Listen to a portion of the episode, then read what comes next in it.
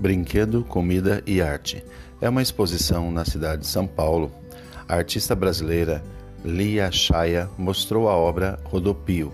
Esse trabalho é uma intervenção que modifica a arquitetura do local.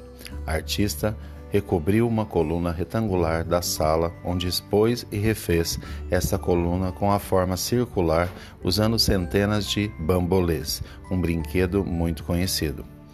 Com quais brinquedos você gostaria de fazer um trabalho de arte?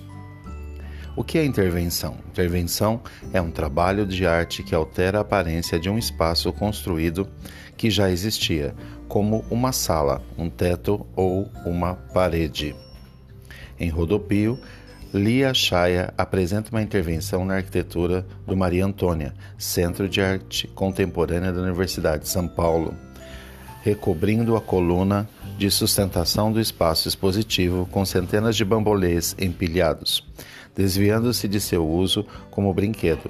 Aqui, o bambolê torna-se revestimento para a estrutura arquitetônica e coloca-se como possibilidade de reinvenção dos espaços e de renovação de seus elementos.